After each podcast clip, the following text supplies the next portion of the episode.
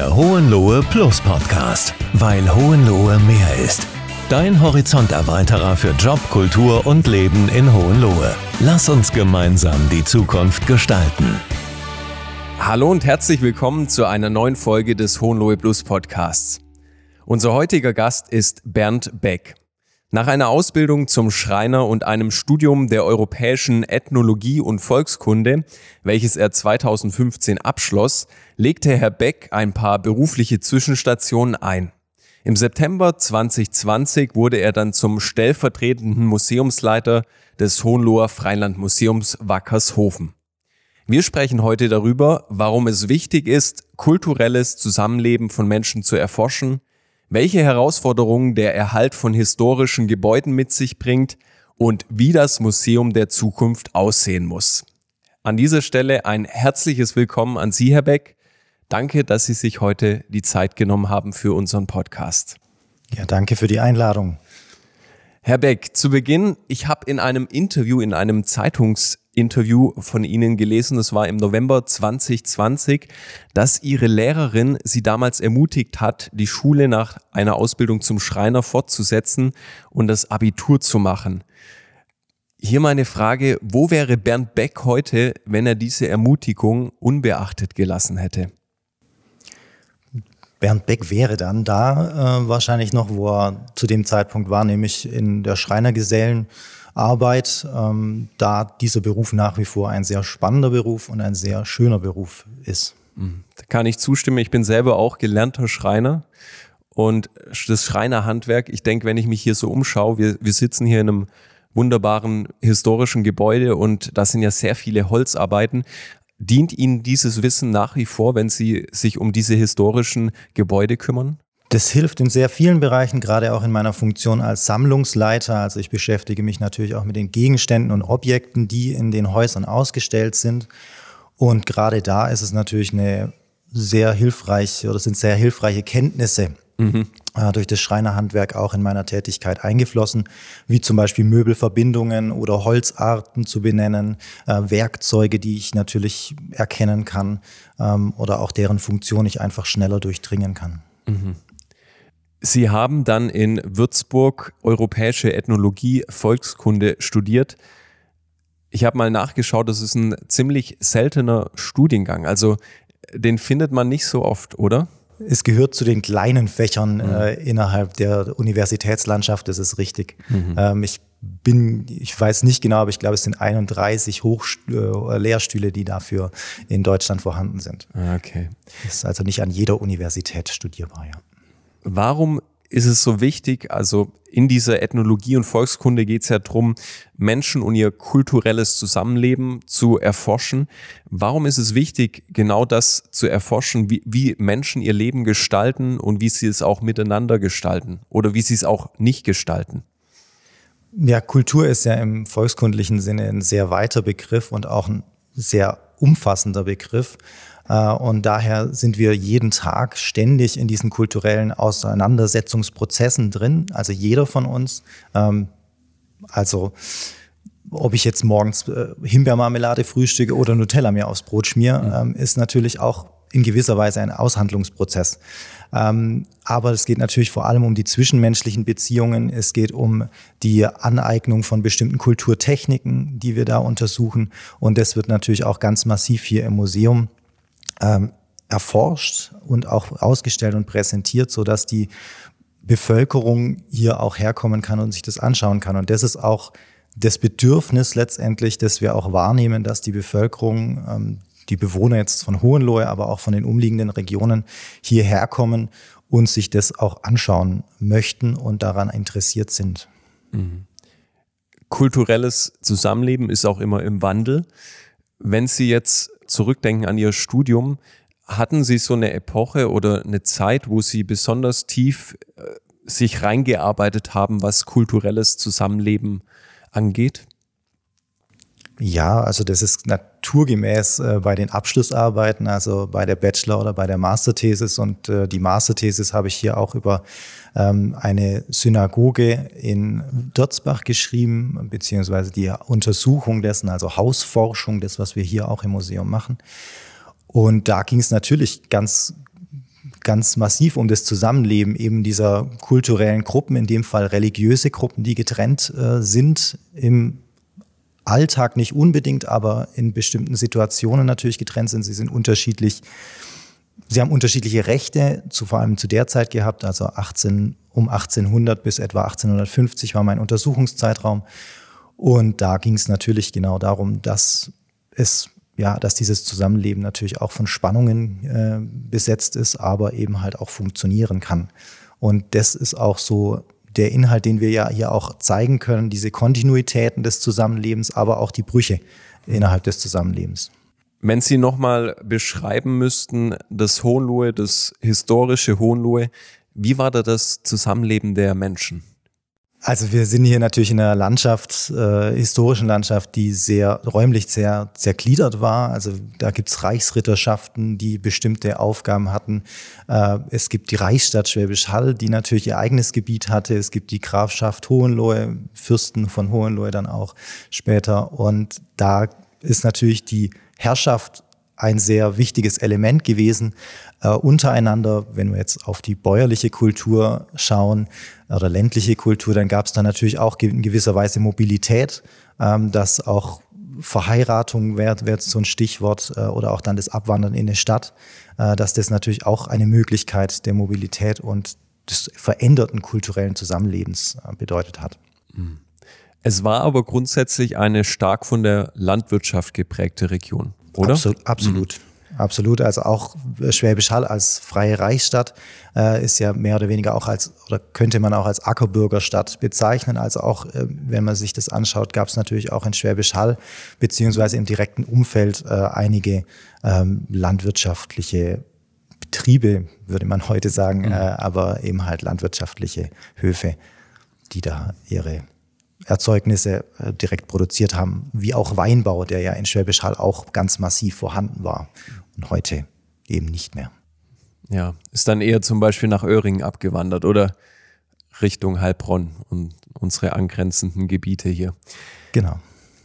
Eine Sache, die ich auch in meiner Recherche herausgefunden habe, oder ein, es war ein, eher mehr ein Argument, wir sind ja heute eine Weltmarktführerregion und diese landwirtschaftliche Region, die wir hier hatten, diese bäuerliche geprägte Kultur, war mit der Grund, dass wir überhaupt heute so viele Weltmarktführer haben können, weil so viel Platz und Raum war, wo Menschen eben sich noch entwickeln, entfalten konnten, im Vergleich jetzt zum Beispiel zu einem Ruhrpott mit, mit Menschen, die zum Beispiel im Kohlebetrieb tätig waren, da war einfach schon was da. Ist das so ein Argument, das man nachvollziehen kann, wenn, wenn Menschen viel Freiraum haben, äh, Bauern vielleicht noch so ein erfinderisches Gen haben, dass dann auch Potenzial da ist, dass sowas Großartiges entsteht, wie wir es heute haben?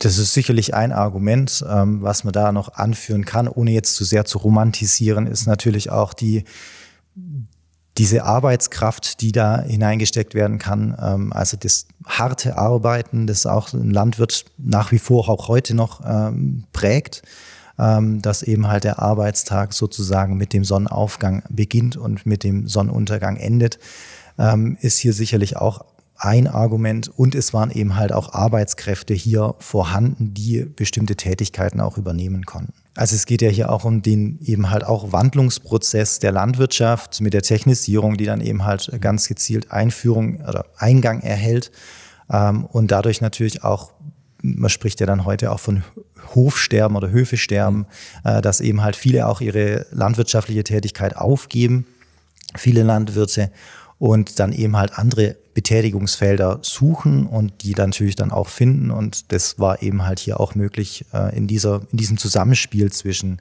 ähm, ja, technischem Fortschritt und gleichzeitig eben diesen, diesen Höfe aufgeben oder Veränderungsprozessen.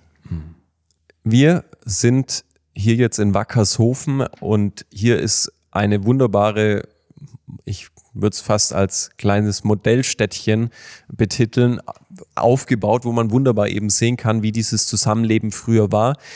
Wackershofen ist ein Ausflugsziel für die ganze Familie. Hier bekommt man eben einen Einblick in die Geschichte von unserem Hohenloher Land. Wer hatte denn überhaupt die Idee, so dieses Museum hier zu gründen? Also die Idee ist tatsächlich eine Art Bürgerinitiative, wenn man so will. Ähm, und zwar gab es schon in den 1960er Jahren die Bestrebungen der Landesregierung äh, Baden-Württembergs im Prinzip ein zentrales Freilichtmuseum zu gründen. Also diese ländliche Kultur, die am Verschwinden war, zu erhalten, auszustellen und auch den Menschen zu präsentieren und gerade auch bei Baden-Württemberg eben halt diese verbindenden Elemente dann zwischen Baden und Württemberg zu generieren. Diese Idee ist aber auf ja, lokale Keimzellen für Freilichtmuseen gestoßen und die haben dann einfach Nägel mit Köpfen gemacht und haben ihre eigenen Freilichtmuseen vorangetrieben, so dass diese zentrale Lösung dann irgendwann auch nicht mehr funktioniert hat. Hier in Hohenlohe war es so, dass es schon ein Bauernmuseum in Schönenberg gab, äh, Schönenberg bei Untermünkheim und ähm, dort hat man bereits einen Hof eingerichtet äh, mit verschiedenen äh, ländlichen oder bäuerlichen Gegenständen, Arbeitsgeräten, hat man das dort eingerichtet. Allerdings gab es da auch keine Perspektive mehr und dann hat man sich eben halt auch für eine größere Lösung interessiert und man kann ja jetzt auch inzwischen sagen, wir sind ja auch das größte Freilichtmuseum in Baden-Württemberg, also wir sind auch in der Arbeitsgemeinschaft der Sieben im Süden und da sind, ist jetzt Wackershofen auch das größte der Freilichtmuseen. Und ähm, ja, man hat dann 1979 den Verein gegründet in Waldenburg, also auch hier das Signal, dass es eben keine Reichs- oder keine städtische Angelegenheit ist, der Stadt Schwäbisch Hall, sondern dass es eben halt auch weiter ins Hohenloher Land hineinwirken soll. Und ähm, das wurde eben halt dann in Waldenburg der Verein gegründet und dann auch relativ zügig mit den Aufbaumaßnahmen begonnen und 1983 dann eben das Museum am heutigen Standort eröffnet. Mhm heißt viele Menschen, die den gleichen Wunsch hatten, wenn sie von Bürgerinitiative sprechen, die gesagt haben, hey, uns ist es ein Anliegen, hier unsere Kultur zu erhalten und der Nachwelt auch aufzubereiten. Ja, also im klassischen Sinne, wie man jetzt heute Bürgerinitiative sagen würde, ist es vielleicht nicht, aber es gab natürlich treibende Kräfte, die entsprechend auch aus der Bürgerschaft ähm, unterstützt wurden. Mhm. Also treibende Kräfte wäre zum Beispiel Bürgermeister Specht damals von der Stadt Schwäbisch Hall oder Karl Schumm aus Neuenstein aus dem äh, Zentralarchiv. Die ältesten Gebäude hier in Wackershofen sind über 500 Jahre alt. Damals, als man begonnen hat, die, diese Gebäude auch zu scouten und hierher zu bringen und wieder aufzubauen, also man muss sich diesen Prozess ja mal vorstellen. Man baut ein historisches Gebäude ab, komplett, und baut es dann wieder auf. Wie findet man solche Gebäude? Woher weiß man, okay, genau das Gebäude passt jetzt hier wunderbar in Wackershofen mit rein? Gerade in der Anfangszeit ist es tatsächlich um das Scouten gegangen, also dass wirklich auch geschaut wurde, welche Gebäude wären denn von Interesse, wo finden wir diese Gebäude, was können wir damit ähm, machen. Inzwischen ist es so, dass wir sehr viele Gebäude auch oder direkt angeboten bekommen. Also es geht dann auch um Abbruchgebäude oder Gemeinden haben Gebäude übernommen in, in, ihren, in ihren Ortschaften und wollen die jetzt aus dem Ortsbild raushaben. Also es geht dann tatsächlich eigentlich in der Regel um Abbruch. Ähm, und die werden dann uns angeboten und wir prüfen dann, passen die ins, bei uns ins Konzept? Wo können wir die positionieren? Ist es überhaupt finanziell umsetzbar? Hm. Können Sie so einen Prozess beschreiben? Wie funktioniert das? Also das Gebäude ist gescoutet. Ich habe jetzt zum Beispiel ein altes historisches Bauernhaus. Wo fängt man da an? Also man deckt die Ziegel ab oder wenn die Ziegel schon kaputt sind, muss man die dann mit gleichwertigen ersetzen. Wie, wie funktioniert so ein Prozess? Bleiben wir bei den Ziegeln. Äh, ja, man würde sie dann natürlich mit gleichwertigen ersetzen, beziehungsweise würde schauen, was für eine Ziegeleindeckung ist auf dem Gebäude drauf, beziehungsweise welche Zeit möchte man auch darstellen. Es kann natürlich auch sein, dass 1950 das Dach neu gedeckt wurde, wir aber die Zeit von 1930 zeigen möchten. Dann bräuchten wir natürlich andere Ziegel. Ähm, aber der Prozess beginnt schon wesentlich früher. Also wir kriegen das Objekt angeboten, prüfen das dann. Das heißt, passt es in unser Konzept? Wenn wir das bejahen, dann müssen wir natürlich auch schauen, was hat denn dieses Gebäude für eine Geschichte? Das heißt, wir gehen dann auch direkt in die Archive, untersuchen das Gebäude, sprechen mit eventuell noch vorhandenen Erben oder Nachkommen der Bewohner. Ähm, also leisten da gleich auch die wissenschaftliche Arbeit dazu und erforschen das Gebäude. Das heißt, es wird einerseits die Hausforschung betrieben. Das bedeutet, was ist in den Gebäuden passiert, würde ich es jetzt mal beschreiben. Also wer hat darin gelebt, was haben die so gemacht? Ähm, und auf der anderen Seite die Bauforschung. Also wie ist das Gebäude zusammengesetzt? Wieso hat man jetzt eine bestimmte Dachform gewählt?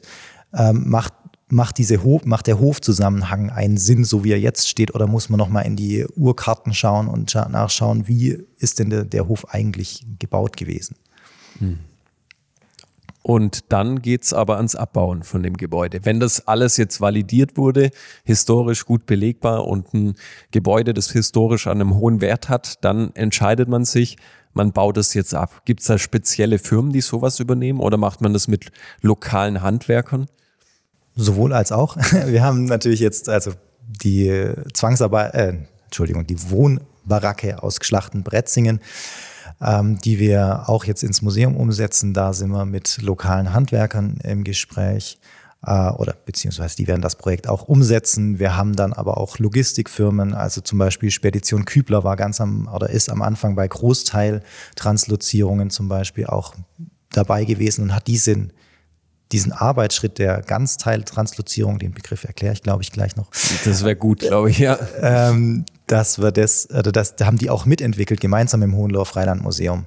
Und das war auch eine relativ große Neuerung, dass man eben ganze Gebäudeteile, das bedeutet entweder ein ganzes Haus, äh, wie wir es bei der Kapelle aus Stöcken gemacht haben, oder bestimmte Teile, das heißt Stockwerke, ganze Wände, Dech, Dachstühle und Dächer komplett versetzt haben und am Standort Wackershofen wieder zusammengesetzt haben.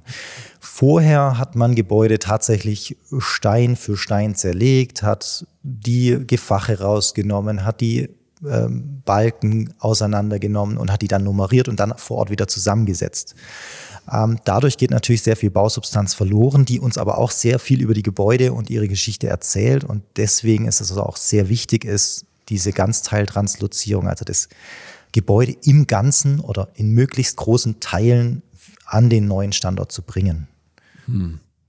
Heißt, man sägt das Haus unten einmal durch und hebt es mit dem Kran ab oder? Einfach gesprochen ja. Okay. es ist natürlich dann sehr viel Technik notwendig, deswegen ist es da auch wichtig, mit Spezialfirmen zusammenzuarbeiten, die dann auch dieses Know-how mitbringen. Mhm. Man kann das aber hier auch bei den Gebäuden teilweise sehen. Ähm, das haben wir bewusst auch so dargestellt, dass diese Gebäude eben zersägt wurden. Also es gibt da noch die Sägeschnitte, die man sieht ähm, und wo dann diese Wand komplett gesichert wurde. Also man muss die zuerst festigen, äh, man muss sie unterbauen und dann eben auf den Transporter laden und das erfolgt dann tatsächlich mit dem Kran, äh, Schwerlasttransport, der dann eben halt über die Straßen hierher nach Wackershofen kommt. Mhm. Wir machen einen kleinen Sprung. Wir sind jetzt hier, das Gebäude ist wieder zusammengesetzt, aufgebaut.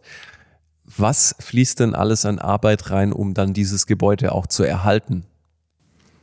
Ja, das ist, glaube ich, das kennt jeder Hausbesitzer oder Wohnungsbesitzer, dass es sehr viel Pflege bedarf, um ein Gebäude oder ein Haus zu erhalten. Und das ist bei uns auch nicht anders. Wir haben natürlich jetzt gerade ähm, Stürme, Winterstürme beispielsweise gehabt. Äh, da ist es natürlich auch so, dass wir Kontrollgänge machen müssen, schauen müssen, was ist denn kaputt, wo müssen wir nachjustieren. Bei den historischen Gebäuden ist es beispielsweise auch so, dass wir Schindeln stecken müssen bei den Dachziegeln. Das heißt, es ist nochmal eine Schutzschicht, die zwischen den Dachziegeln ist. Und das muss man regelmäßig tun, weil die immer wieder rausrutschen, rausfallen, kaputt gehen. Ähm, also das ist ein Teil der Gebäudeerhaltung, aber natürlich auch das ständige Überprüfen, wie schaut es denn aus mit dem Fachwerk, wie ist der Putz, ähm, wie ist der Zustand insgesamt. Wir sind natürlich auch als Museum zugänglich. Das heißt, es, wir haben hier einen Durchlauf in normalen Jahren von über 100.000 Besuchern. Das heißt, auch da müssen wir natürlich schauen, ist die Verkehrssicherheit der Gebäude beispielsweise noch gewährleistet? Wie sieht es mit den Treppen aus? Wie sehen die Wege bei uns im Museumsgelände aus, weil wir ja nicht nur die Gebäude ausstellen und den Inhalt der Gebäude, sondern natürlich auch unsere Kulturlandschaft hier, also die Hohenloher Kulturlandschaft hier präsentieren in diesen einzelnen Teilbereichen des Museums. Wenn ich die Gebäude dann eben pfleg, warte, wenn ich jetzt mir den Winter anschaue, mit Kälte, mit Temperaturunterschieden, mit Eis, mit Feuchtigkeit. Gibt es da noch Besonderheiten, wo man vielleicht bei so einem neuen Haus, wenn man es heute bauen würde, nicht mehr so hat, diese Probleme? Ja, weil man in der Regel in solchen neuen Häusern immer wohnt. Äh, daher, unsere Häuser sind nicht bewohnt im Winter äh, oder überhaupt nicht bewohnt, so muss man es vielleicht sagen, äh, sondern sind Ausstellungsobjekte. Daher haben wir da natürlich ganz andere Bedingungen. Im Sommer ist es eigentlich weniger das Problem, was auch Feuchteeintrag zum Beispiel angeht, wenn es viel regnet beispielsweise dann sind ja immer wieder auch Türen, Fenster und so weiter offen. Es, wir haben natürlich die Luftfeuchtigkeit. Ähm, das ist im Winter anders, da schließen wir die Gebäude. Ähm, die werden auch so möglichst sturmsicher beispielsweise gemacht. Wir schließen die Gebäude, sie werden auch nicht betreten, außer in Einzelfällen. Ähm, und daher haben wir da auch sehr wenig Feuchtigkeitseintrag. Also das funktioniert jetzt seit eben 1983 recht gut. Ähm, da gibt es eigentlich keinen Handlungsbedarf in dem Sinne. Man hört ja auch öfters, dass die Gebäude, die heute im 21. Jahrhundert gebaut werden, oftmals hermetisch so abgeriegelt sind, dass es gar keine Zirkulation mehr gibt. Von daher, da sind so ältere Gebäude, wenn sie denn bewohnt wären, vielleicht gar nicht so viel schlechter wie die von heute, oder? Also auch damals hat man sich natürlich über Energie ganz große äh, Gedanken gemacht. Ähm, wir haben natürlich zum Beispiel sind die Türstürze sehr oft sehr niedrig, damit die Wärme mehr im Raum bleibt, äh, weil Wärme natürlich immer nach oben steigt und je kleiner sozusagen die Türe ist, desto weniger Wärme kann durch die, dieses große Loch entweichen. Also auch da hat man sich sehr viele Gedanken gemacht oder Fenster, ähm, was man da alles für Techniken verwendet hat. Also das sind natürlich auch sehr spannende Prozesse, aber, und das muss man auch sagen, die Fachwerkbauten mit, ihrer, mit ihren Gefachen, also das ist die Füllung zwischen den Balken, sind natürlich auch wärmedämmend. Also es ist nicht so, dass die jetzt da irgendwie in einem zugigen, in der zugigen Karte gewohnt haben. Die Knechte und Mägde sicherlich, die haben unter dem Dachboden oft schlafen müssen, aber jetzt der Bauer ähm, oder der Hausbesitzer in der Regel eben nicht. Mhm. Und so das klassische Bild von, ich habe unten im Haus noch meinen Stall, das hat dann auch wahrscheinlich nochmal für Wärme gesorgt. Genau, also auch mhm. das könnte man unter heutigen Gesichtspunkten als energetische, äh, energetische Maßnahme betrachten. Ähm, aber es ist tatsächlich so, dass eben dieses, dieser Viehbestand im Keller natürlich eine, oder nicht im Keller, Entschuldigung, aber im Erdgeschoss, mhm. im Stall äh, für Wärme gesorgt hat. Und das kann man hier halt auch erleben und das ist eigentlich auch dann der Punkt, der eben halt so ein Freilichtmuseum dann eben halt auch ausmacht, dass man hier tatsächlich die Gebäude begehen kann, die Objekte begehen kann und sowas wie zum Beispiel ein Tierbestand im Erdgeschoss nachvollziehen kann, weil wir das zum Beispiel im Haus Frank auch so haben. Also hier an, an dieser Stelle schon mal die Aufforderung für alle, die es interessiert, schauen Sie unbedingt mal im Freilandmuseum Wackershofen vorbei. Geografisch betrachtet kommen die meisten Besucher aus der Region oder hat das Freilandmuseum als Einzugsgebiet sogar ganz Deutschland? Wir haben vor allem natürlich die Einzugsregion uns, also unsere Einzugsregion, das heißt Hohenlohe und das weitere Umfeld. Also unsere Einzugsregion geht im Prinzip bis an die bayerische Grenze, ähm, bis ja im Prinzip hinter den Landkreis Heilbronn äh, und in Süden bis nach Stuttgart runter. Und so ist auch die Mehrzahl unserer Besucher ganz sicher. Wir haben aber auch, wenn man jetzt an die Tourismusregion hier denkt, sind natürlich auch die, ist natürlich auch Deutschland ähm, ein Einzugsgebiet, würde ich jetzt nicht unbedingt sagen, aber es kommen natürlich auch Besucher aus anderen Landesteilen. Mhm. Sie haben ja auch besondere Tage, so ich nenne es mal Highlights wie den Käsetag oder es gibt ja auch noch andere Tage, wo es einen Fokus auf han altes Handwerk gibt, wo dann wahrscheinlich auch speziell nochmal eine größere Präsenz geschaffen wird für das Freilandmuseum. Genau, der Käse- und Genussmarkt, ähm, beispielsweise das Backofenfest, aber auch der Pflanzenmarkt, ähm, der vorweihnachtliche Markt. Das sind alles solche speziellen Feste und Märkte, die wir natürlich mit einer sehr überregionalen Bedeutung füllen, aber natürlich auch die Aktionstage und die wir noch unterm Jahr haben, sind natürlich auch nochmal ein Punkt junges Publikum kommt hier auch nach Wackershofen. Wie erleben Sie Kinder, wenn sie mit handwerklicher Kunst, sage ich mal, konfrontiert werden oder wenn sie auch selber mal so altes Handwerk ausprobieren können und dürfen? Also wir erleben die Kinder ganz speziell, aber nicht nur die Kinder wohlgemerkt, sondern auch die Erwachsenen, äh, dass sie davon sehr fasziniert sind, mal was selber ausprobieren zu können, ähm, selber aktiv zu werden oder auch sei es in den Ausstellungen, sich bestimmte Objekte anzuschauen und dann vermittelt zu bekommen. Ähm, warum steht da jetzt ein Fass mit einem Stiel dran? Ja, das ist der Butterstampfer, das wissen aber die meisten nicht. Und das sind alles diese Dinge, die, wo wir auch unsere Vermittlungstätigkeit und Vermittlungsarbeit sehen, dass wir diese inzwischen fast schon Exotik äh, den Menschen auch vermitteln müssen. Und ja, wir dürfen das. Also für uns ist das ein Privileg. Mhm. Heißt aber auch, es macht was mit einer Gesellschaft, wenn sie weiß, woher kommen wir und ich sag mal, diese Fähigkeit mit seinen eigenen Händen was zu machen, ist natürlich auch nochmal was, das mit dem Charakter ganz viel macht.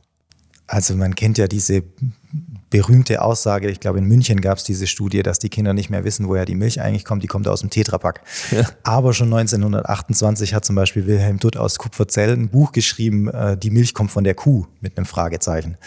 Ähm, also auch da gab es natürlich schon diese Überlegungen, dass mhm. bestimmte Bevölkerungsgruppen das ist natürlich immer sehr verallgemeinernd gesagt, Klar. das aber nicht mehr wissen, dass eben Landwirtschaft, was das bedeutet, woher kommen denn unsere Nahrungsmittel, ähm, woher kommen bestimmte Produkte, wie wird ein Stein behauen, wie wird ein Balken gemacht, äh, wie wird ein Haus gebaut. Und das sind natürlich alles jetzt im ganz Großen unsere ähm, Themen hier. Wir haben natürlich auch im Kleineren, wie wird ein Stoff hergestellt. Ähm, wir sind in einer Zeit, wo wir alles, alle Kleidungsstücke möglichst billig irgendwo aus äh, Fernost- oder Südostasien bekommen. Äh, aber die Kleidungsstücke wurden ja hier auch hergestellt in den vergangenen Zeiten und auch sehr erfolgreich und sehr gute Kleidungsstücke letztendlich hergestellt, ohne eine Industrie zu haben beispielsweise. Wenn Sie so sagen, viele wissen gar nicht mehr, woher zum Beispiel Lebensmittel kommen, wie Tierhaltung funktioniert. So, ich kaufe die Lione in der Packung, aber wo die Schweine dann gehalten werden, das weiß ich nicht. Das sind ja alles so Geschichten. Wenn man da so ein bisschen das größere Bild nimmt, hat das Museum als, ich nenne es mal Institution, noch eine gesellschaftliche Relevanz? Absolut. Ähm, wenn Sie jetzt gerade sagen, die Liona wird äh, in der Packung verkauft, ja, wir zeigen ja nicht nur die Schweinehaltung, äh, in dem Fall in einem modernen Stall, wir zeigen natürlich auch die historische Schweinehaltung, aber ohne Schweine, sondern die erklären wir nur. Das wäre nämlich heute mit Tierschutzrechtlinien überhaupt nicht mehr vereinbar. Okay.